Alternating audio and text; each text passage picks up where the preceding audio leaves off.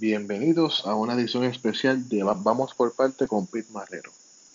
En esta ocasión les estaré hablando sobre la controversia en Rusia y en los Estados Unidos y cuál es el génesis de todo esto, ¿verdad? Brevemente. Bueno, número uno, número uno, no es ningún secreto que Estados Unidos y lo que es hoy Rusia nunca se han llevado muy bien, ¿verdad?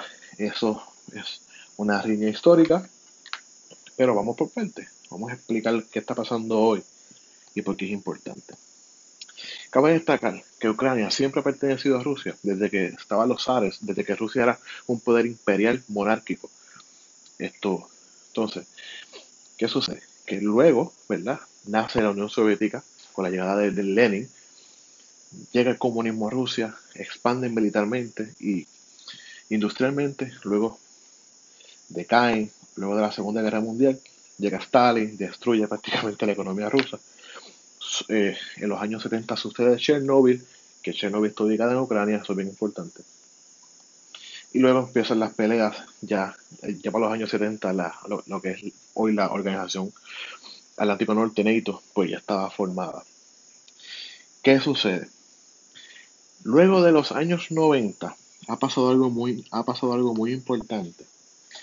Pero al principio, en el 89, cuando se estaba negociando la caída del muro de Berlín, uno de los políticos más importantes en la historia de Estados Unidos, por lo menos en la historia moderna, James Baker III, ex jefe de staff del presidente Reagan y Bush, y Bush padre, ex secretario del Tesoro, ex secretario de Estado. Cuando fue secretario de Estado, él hizo un acuerdo verbal que la OTAN nunca se iba a expandir al este y nunca iban a llegar a la frontera con Rusia. Eso fue un acuerdo verbal. Es muy interesante que entre tantos tratadistas a nadie se le ocurrió poner eso por escrito. Pero en ese entonces quizás había palabra de hombre o palabra de caballero. Luego la administración Clinton hizo todo lo opuesto, la administración, la administración Bush Jr. hizo todo lo opuesto, Obama, esto, Donald Trump y Joe Biden están haciendo exactamente lo mismo. ¿Qué sucede? Miren qué interesante. En, en el año 49, los países fundadores de la OTAN era Bélgica, Canadá, Dinamarca, Francia, Islandia, Italia, Luxemburgo, Holanda, Noruega, Portugal, Reino Unido y los Estados Unidos de Norteamérica. La expansión durante la Guerra Fría fue Grecia, Turquía, Alemania del Oeste, y no le voy a explicar ahora por qué, pero eso es un tema en sí solo, y España. Luego en el 90, Alemania se configura completa en la OTAN la República Checa, Hungría y, Polonia, tres estados ex soviéticos. Eso es bien importante. En el 2004, Bulgaria, Estonia, Latvia, Lituania, Rumania, Eslovaquia y Eslovenia, también ex estados soviéticos. En el 2009, Albania y Croacia, 2017 Montenegro y 2020 Macedonia del Norte, también todos ex estados postsoviéticos. ¿Y cuál es el problema? Que la OTAN va rumbo a admitir como países socios o países aliados a Ucrania y a Georgia, dos ex estados soviéticos que representan un peligro para Rusia porque están en la frontera o cercanos a la frontera y Rusia siente que los están rodeando. Recuerden que Putin, cuando estaba sucediendo todo esto en los 80 y 90, él era un agente del FIB. Putin llega al poder en el 2000. ¿Qué sucede? Que ahora Rusia tiene unas exigencias, unas exigencias particulares que se las voy a estar mencionando. Y se las voy a explicar, luego voy a dar mi punto de vista.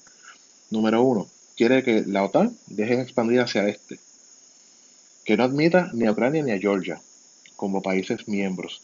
¿Y por qué eso es bien importante? Porque el artículo 5 del acuerdo de la OTAN tiene una cláusula de hermandad, como se le llama, que si atacas a un país miembro o a varios países miembros es como si nos atacaras a todos. ¿Qué quiere decir eso? Que si Georgia y Ucrania entran como países aliados de la OTAN, en un futuro Rusia tiene que pensar seriamente atacarlos o no, porque como ya les mencioné, prácticamente desde el 90 hasta el año 2020, o sea, el año pasado, eh, hace dos años, perdón, países ex, ex países soviéticos que comparten frontera o cercana frontera a Rusia están siendo miembros de la OTAN. literalmente, Rusia, si uno lo ve desde un mapa, desde arriba, todo, casi toda Europa y todo el norte de Europa hacia el Mar Negro son parte de la OTAN. ¿Qué pasa? Rusia en el 2014 hace una movida bien peligrosa, pero le salió, porque recuerden que Ucrania todavía no es miembro de la OTAN, y anexa a Crimea con un referéndum, ¿verdad? Que muchos dicen que fue, que fue truqueado. Porque Crimea es una península bien desarrollada, en, bueno, era una península desarrollada en Ucrania que llega al Mar, al mar Negro. Que tiene acceso. Entonces Rusia tiene tropas allí para poder expandir su frontera. señores, estamos viendo el comienzo del neoimperialismo. Lo bautizo así. Creo que tengo el conocimiento suficiente para bautizarlo como el neoimperialismo. Y está empezando en Rusia. China está haciendo lo mismo. Yo hice en Hong Kong. Eh, lo, lo, va a intentar hacer en Taiwán. Y Estados Unidos parece que está volviendo sus políticas aislacionistas que tanto lo caracterizaron en el siglo XIX y principios del siglo XX. ¿Cuál es la solución a esto? Pues mire, en el mundo de la diplomacia, que es el que yo estudié, hay un decir que cuando la diplomacia falla, la guerra es orden. Hasta ahora, en este momento, son las 7:38 de la noche del lunes 24 de enero del 2022. Hasta ahora, reina la diplomacia. Hay varios países hablando. Estados Unidos está sacando a sus a las familias y, diplomáticos de Ucrania, yo creo que es una movida de dilatar las, negociaciones, ¿verdad? Para comprar tiempo. Eh, si me preguntan a mí, yo espero, ¿verdad?